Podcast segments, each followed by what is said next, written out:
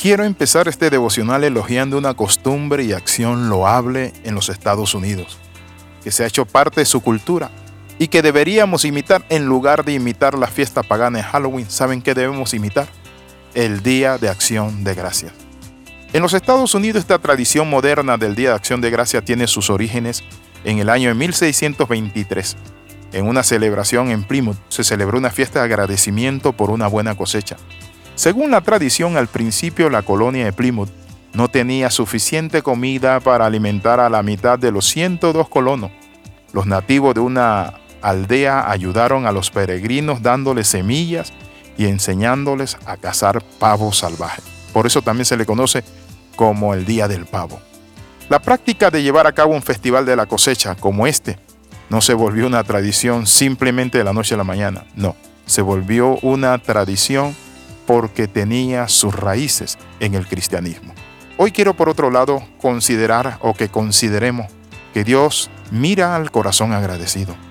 Él tomó a un niño pastor humilde que agradecido con su arpa cantaba alabanzas en la soledad y lo hizo un rey formidable. ¿Saben quién es? El rey David. No hay un indicio de Dios saliendo de sí y manifestándose si no somos agradecidos. Pero sí hay evidencia de que somos afectados negativamente cuando somos ingratos. ¿Qué hay en los días desastrosos suyos? En las noches que no puede dormir, las horas donde se siente atormentado, atribulado, en luchas y en pruebas. ¿Es usted agradecido? Mi amigo, quiero hoy compartirle algo importante, mi hermano.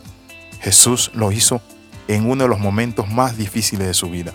La Biblia registra en 1 Corintios 11, 23, 24, porque yo recibí del Señor lo que también os he enseñado el Señor Jesús, la noche que fue entregado, tomó pan y habiendo dado gracias lo partió.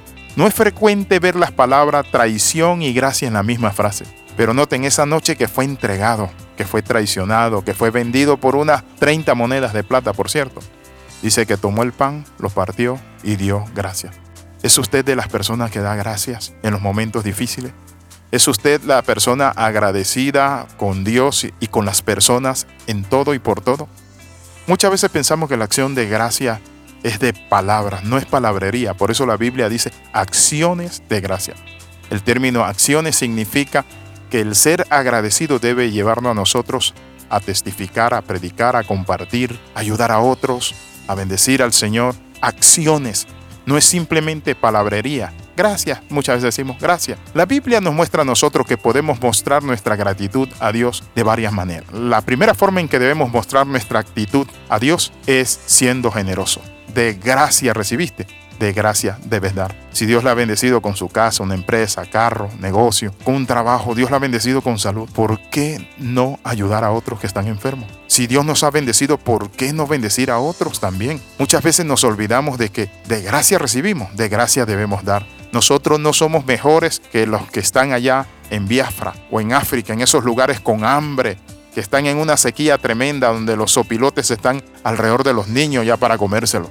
No somos mejores que ellos. Pero si Dios nos ha bendecido, debemos ser agradecidos. La otra forma de agradecerle a Dios, testificar de su amor, sí, sirviéndole, adorándole, predicando. La palabra del Señor nos muestra a nosotros que Él nos salvó, no por nuestras obras, pero nosotros debemos testificar a otros y debemos servirle. La Biblia dice que teniendo un reino incorruptible que nos es reservado en los cielos, debemos ser agradecidos y mediante esta gratitud servir a Dios. ¿Está usted sirviendo a Dios? ¿O es usted de los que llega a la iglesia simplemente se sienta el domingo dos horitas y se va? No, tenemos que involucrarnos en un ministerio, sea un capellán, sea un pastor, sea un laico, sea quien usted sea. Debe involucrarse en ayudar, en extender su mano, en cobijar, en abrazar, y en alimentar a aquellos que están necesitados. Cualquiera puede agradecer a Dios por la luz, pero Jesús nos enseña a dar gracias por la noche. Él nos dice, atravesarás esto, pero yo voy a estar contigo. Aunque andes en valle de sombra de muerte, tú no te preocupes. Si queremos avanzar con paso firme, Debemos tener a mano las herramientas que nos ayuden a disfrutar cada día. Recordemos lo que Jesús nos dijo en Juan 10:10. Yo he venido para que tengan vida y para que la tengan en abundancia. Parte del propósito de Dios para nuestra vida es que seamos felices y disfrutemos acá en la tierra de las bendiciones que ya tenemos. Pero ¿saben qué? Debemos ser agradecidos. En Efesios 1.3 dice, bendito sea el Dios y Padre nuestro Señor Jesucristo, que nos bendijo con toda bendición espiritual en los lugares celestiales en Cristo Jesús. Por eso, Padre, gracias te damos. Te bendecimos cada día frente a un milagro. Debemos ser agradecidos. Frente al dolor, debemos ser agradecidos. Frente a la prueba, debemos ser agradecidos. Frente a la bendición, debemos ser agradecidos. ¿Por qué?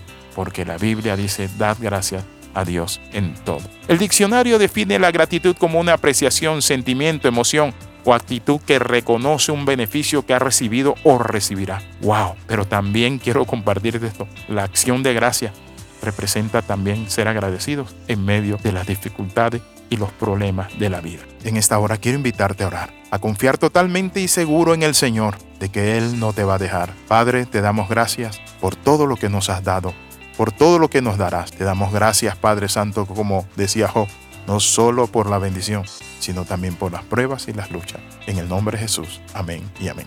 Escriba al más 502 42 45 60 89. De salud del capellán internacional Alexis Ramos. Nos vemos en la próxima.